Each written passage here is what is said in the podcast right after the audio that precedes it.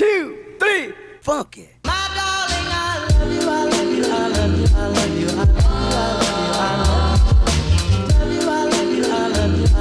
Hello，大家欢迎回到墨本的摄氏温度。是这样子的，我在去年的时候，也就是本节目的第十集，有在靠背墨本的疫情，因为那个时候是疫情很严重，然后我们封城超级久一段时间。现在也就是最近，我又要来靠背了，因为真的是受不了了。我觉得有很多荒唐跟愚蠢的事情，我真的觉得呃很无言，然后我不知道到底可以对这种事情说些什么东西。因为墨尔本堪称是世界上封城最久的城市，到底是发生了什么事情，让我们要处于一直处于这样子的生活状态？那去年年初开始，一直到现在，墨尔本总共经历了六次，诶，六次的封城。你可以想象，你的生活好不容易回到轨道，然后一切都变得很规律，然后你可能今天在外面跟朋友逛街，结果今天下午回家看到新闻，诶，要封城了。你可你的心里可以承受这样子的快速的转变吗？尤其是我们长的跟短的封城都有，短的。可以到只有一周，长的可以长到四个月。也就是说，封城一周可能五五五天跟七天，那那一个礼拜你可能几乎都待在待在家，然后线上上课，回归封城的生活。然后过了一周之后，你又回到原本正常所谓世界上正常的生活。这样子的转变，一下忽冷忽热的，然后也因为我们经历过了六次。我觉得这边的大家都很习惯这样子的，呃，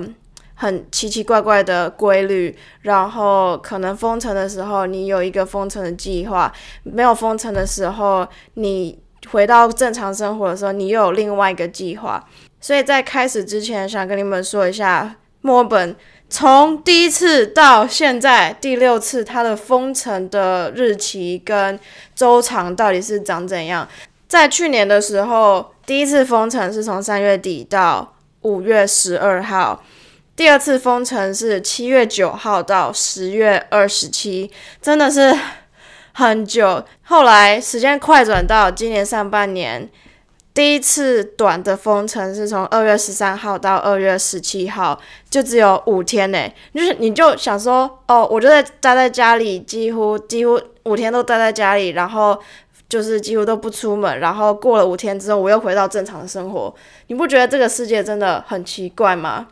后来到五月的时候，又有疫情小爆发了一下，所以我们从五月二十八号封到了七月十号。那个时候就是我学期末的课，差不多都是五月底六月初就会结束，所以还好那时候封城是封在学期末，不然如果是在学期中的话，真的会。是一个噩梦，因为你根本不知道，就什么事情都不能做。再来下一个短的封城是七月十六号到七月二十七号，也就是只有也是一样，就只有一个礼拜。然后我那时候很幸运的是，我有安排一个拍摄，在棚内的拍摄刚好是七月二十八号，也就是结束的隔天，刚好选到了一个很好的日子。再来就是第六次的封城，也就是从八月五号一直到现在，已经九月中了。那我们是大约在八月底的时候创下了封城总共两百天的记录，真的是不知道要哭还是笑诶，两百这个数字实在是蛮好看的一个数字，然后也蛮高的。但是说是封城创下了两百天，总共两百天的记录，你真的会觉得。哇！现在回头看，真的不知道我我们这边的人到底是怎么撑过来的。那你们一定会好奇说，为什么墨尔本这么奇怪，一下封城，一下开放，一下封城这么多次？第一个原因就是墨尔本是澳洲的两大城市之一，就是墨尔本跟雪梨嘛。第二个原因就是因为雪梨跟墨尔墨尔本这两个大城市，他们都在不同州。那只要我们封城的话，基本上我们就没办法跟雪梨那边互通。但是因为牵扯到节日，还有或者是你工作性质的关系，你可能需要跨州去工作，或者是你要跨州回家。所以在圣诞节，就是年底跟年初那段期间的话，澳洲人都会想要回家跟家人团聚，所以那个时候边境就会比较松绑一些。再来就是前阵子疫情很稳定的时候，纽西兰跟澳洲有协议说，我们两个国家是可以飞机是可以互飞的。它开放的时间不是处于在一个疫情真的很稳定、很稳定的时候，它就开了。所以再来还有另外一个原因，就是国际学生，澳洲的国际学生真的很多，然后一年有两个学期，就是大约会落在二月。底三月初跟七月底八月初这两个期间，疫情很不稳定的墨尔本，很多国际学生不会选择毕业之后在这边工作，会想要回他们的国家。国外的国际学生也进不来澳洲，因为没有澳洲身份，然后也没有打疫苗，所以变成澳洲本土的国际学生就变得很少，然后政府赚的钱也会荷包越来越缩水，所以。在前阵子的时候，澳洲就有考虑要包机，让呃特定族群的国际学生一次一起飞过来澳洲。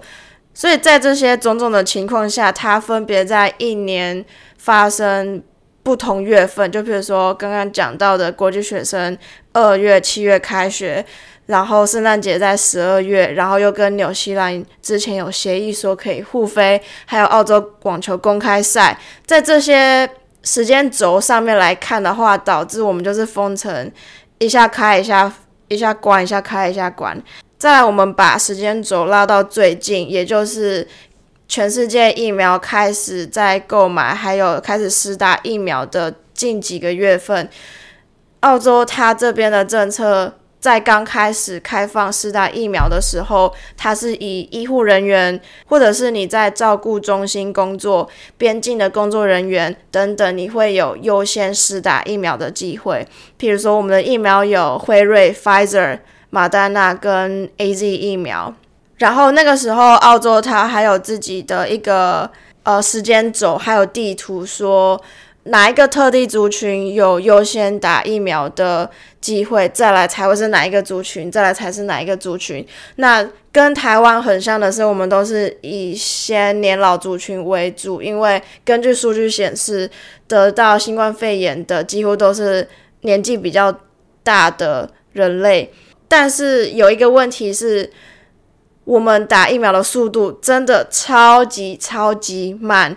即便澳洲早就已经引进疫苗了，但是因为我们在期间有呃对于疫苗的缺货，所以在前阵子的时候，台湾引进疫苗的时候，我同年龄层的朋友都已经打到疫苗了，但我都还没有打第一剂。那很很矛盾，很很愚蠢的，就是我们早进早就已经有疫苗了，但是我们打的速度实在是很慢。然后拖到最后的结果呢，就是现在最近在墨尔本这个州得到新冠肺炎的年龄层几乎都是在二十岁到三十岁，也就是打疫苗时程表排到很后面的族群。再来，我们把时间拉到更近一点，在前阵子的时候，政府开放我这个年龄层可以开始打疫苗，一开放的时候，大家就抢着预约。导致政府的系统就整个大瘫痪，就是你连登入都登不进去的那种。即使我已经打了第一季，我也很难预约到第二季。你不觉得这个很蠢吗？就是我打了第一季啊，我预约不到第二季，那我打第一季那有什么屁用？不不觉得这整个过程看起来就很奇怪吗？其实我在预约第一季疫苗的时候。我大概去呃做了一点疫苗的功课，就不管是诊所、公家机关还是政府经营的疫苗场所，他们疫苗的提供还有那个分配的制度都不太一样。譬如说，在辉瑞上半年的时候引进九十七万剂，A Z 有七十万剂，但是这些根本就不足够去迎合澳洲总人口数两千五百万人，在四月初的时候只达到九十二万人而已。但是每一个地方它提供的疫苗有一点不太一样。譬如说，这个地方它只打 A Z，这个地方它只打辉瑞，然后另外一个地方它有提供 A Z 跟呃辉瑞，所以它在疫苗的分布上面不是非常的平均。那这个点呢，我们又可以延伸到另外一个点，是大约在呃，我今天录音的两周还是一周前，墨本这个州的州长他就有在新闻媒体上面报说，在前阵子他跟澳洲的总理有签了一个合约，也就是说。澳洲每一个州的州长跟澳洲总理，还有我们这个澳洲国家，应该要以一个团结、以一个国家的出发点去对抗这一次的疫苗，还有新冠肺炎，而不是每一个州有每一个州的做法，然后每一个州的步调都很不一致。然后我们的州长很不爽的一点就是。雪梨那个州那时候得到了很多的疫苗，然后导致我们维多利亚州都大缺货。那这样子，雪梨那边的州长不就违背了我们当初签的合约吗？所以那个时候，我们州长就是在新闻讲的这一段话，他不是很高兴这一个点。所以，也就是为什么我们维多利亚州墨本这个地方，它打的速度比雪梨还要慢的原因。最后，我们把时间轴拉到最近，也就是前几天我录音的这一天，我上网看了，全澳洲十六岁以上已经打第二剂的人口占了四十三趴。维多利亚州，也就是墨尔本这个地方，州长说，百分之七十以上的人口达到第一剂，封城的规定就会松绑，预计的日期大约是在九月二十三号跟九月二十四号左右。如果维多利亚州人口百分之七十以上的人口都有打到第二剂，封城就会结束。预计的日期是在十一月中。如果要达到百分之八十以上的人口，预计会是在十二月八号左右。然后呢，我在录音的大概前十分钟左右，手机跳出一个新闻说，专家认为说，如果要呃赶进度的话。澳洲政府应该要把它预预约疫苗的那个系统，还有呃疫苗分配，把它做得更完善一点。因为有一个很大的环节就是那个系统就是登不进去，或者是你根本就是预约不到疫苗。对于我自己个人的例子来讲的话，我是在八月底打完第一季的时候，隔天就马上。要想要预约第二季，但是那时候我系统登录进去完全找不到一个空位，然后我就打电话去政府单位说我想要预约，然后我打电话也是打了很久，因为也是讲电话讲了很久，因为就是找不到一个好的时间。后来我就是就想说，好吧，那我就先先预约十月底日期到之前有空就登录。登录系统，或者是登录别的地方改时间，因为大家都会时间改来改去的，然后也有可能会取消他的 appointment。但是后来就是我这个年龄层开放之后，就发现哇，整个系统大瘫痪，那我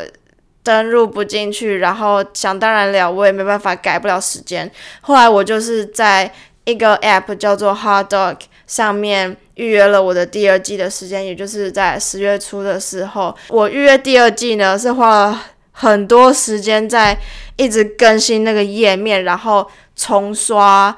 然后去看很多场所到底有没有适合我的时间。现在墨尔本这个州，维多利亚州的政策呢，就是只要他不太管，现在即便呃每天的。病例数有达到三四百左右，他不是很在意这个点，他在意的是他的总人口数有没有达到七十趴以上，因为只要我们有达到那个门槛，我们的封城规定就会松绑，然后门。然后达到的人口数越来越多的时候，封城就会结束。所以总结就是，现在就是在跟时间赛跑。但是你现在回头看上半年的时候，我们跟英国还是跟别的国家借了疫苗，那个时候我们老早应该就要鼓励大家赶快去打疫苗，而不是拖到现在。得到新冠肺炎的大部分都是没有打到疫苗的年龄层，也就也就是二十岁到三十岁这个区间。所以呢，就是很无奈，我也不知道要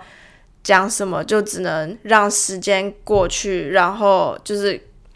就是真的跟时间赛跑这样子而已，所以这集的话呢，就是提供一些数据，让你们比较了解说，呃，比较了解说到底多少人打了疫苗，然后我们预计可以达成门槛的日期是在什么时候？我自己的想法是，我觉得还蛮有信心的，因为因为专家跟政府预估可以达到门槛的时间。是比较保守一点的，在每天的数据看来的话，我们比实际上呃预估的速度还要再快一点点，所以希望我们就是可以顺利的达到这个门槛，然后回归到正常的生活。最后，希望不管你在世界哪一个地方，都可以好好照顾自己。我们就下一集见喽。